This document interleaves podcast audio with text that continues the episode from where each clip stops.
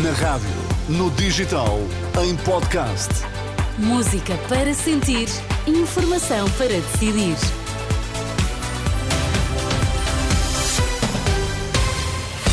Hora de ouvirmos as notícias. Bom dia, Vítor Mesquita. O que é que temos em destaque? Bom dia, Teresa. Presidente do Banco Central Europeu admite corte nas taxas de juro no verão. O governo lamenta a morte de refém do Hamas com nacionalidade portuguesa. Vamos lá à edição das 11 com Vítor Mesquita.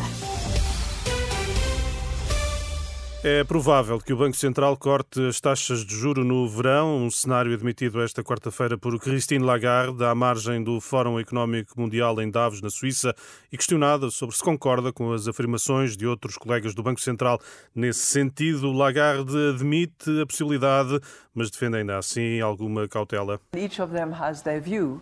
Uh, Cada membro do Conselho tem a sua opinião, a qual respeito. Alguns deles têm nas suas mãos dados relativos aos seus países, que são diferentes de país para país na zona euro. Se se olhar para Portugal ou para a Alemanha, a situação é diferente.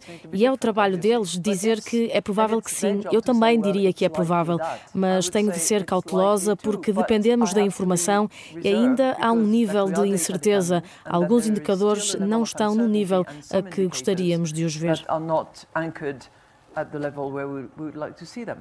Na entrevista à Bloomberg, Christine Lagarde tenta mudar expectativas. Nesta altura, admite, contudo, a possível descida de taxas de juro no verão.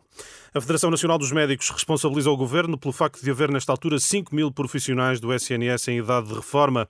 De acordo com o Jornal Público, que cita dados da Administração Central dos Sistemas de Saúde, dos 5 mil profissionais, 1.900 são médicos.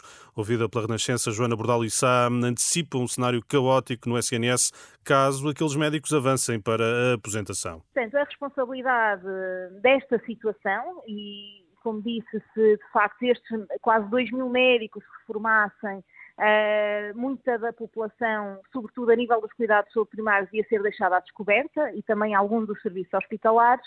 Uh, portanto, isto seria a verdadeira tragédia. Os receios de Joana Bordalo e Sada FNAM perante mais um sinal de instabilidade no SNS. O governo português lamenta a morte do cidadão luso-israelita Yossi Sharabi, que se encontrava em cativeiro na faixa de Gaza. Numa nota enviada na última hora às redações, o Ministério dos Negócios Estrangeiros sublinha a urgência de garantir a libertação imediata e incondicional de todos os reféns, bem como um cessar-fogo permanente na região. O Papa condena ataques contra civis no Kurdistão iraquiano, a ofensiva já reivindicada pelo Irão.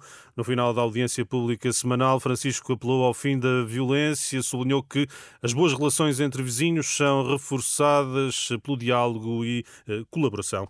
Exprimo a minha vicinança Exprimo a minha proximidade e solidariedade às vítimas, todas elas civis, do ataque com mísseis que atingiu uma zona urbana de Erbil, a capital da região autónoma do Kurdistão iraquiano. As boas relações entre vizinhos não se constroem com este tipo de ações, mas com diálogo e colaboração. Peço a todos que evitem todos os passos que aumentem as tensões no Médio Oriente e noutros cenários de guerra.